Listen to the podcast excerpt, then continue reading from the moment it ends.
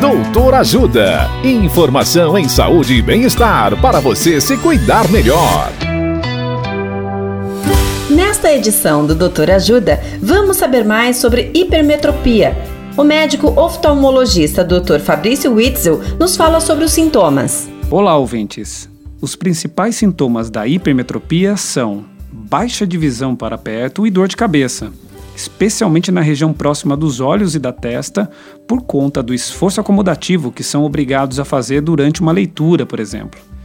Geralmente, a queixa é mais percebida na utilização da visão de perto, embora isto possa atingir a visão de longe a depender do grau e idade do indivíduo.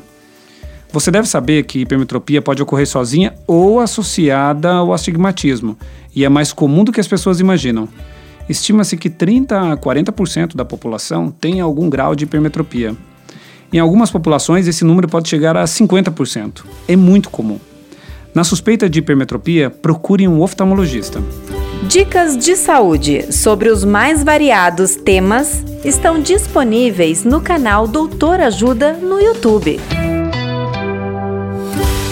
Assista agora mesmo os conteúdos do Doutor Ajuda, acessando www.ajudasaude.com.br ou baixe o aplicativo Ajuda Saúde. Doutor Ajuda. Informações confiáveis em saúde e bem-estar para você se cuidar melhor.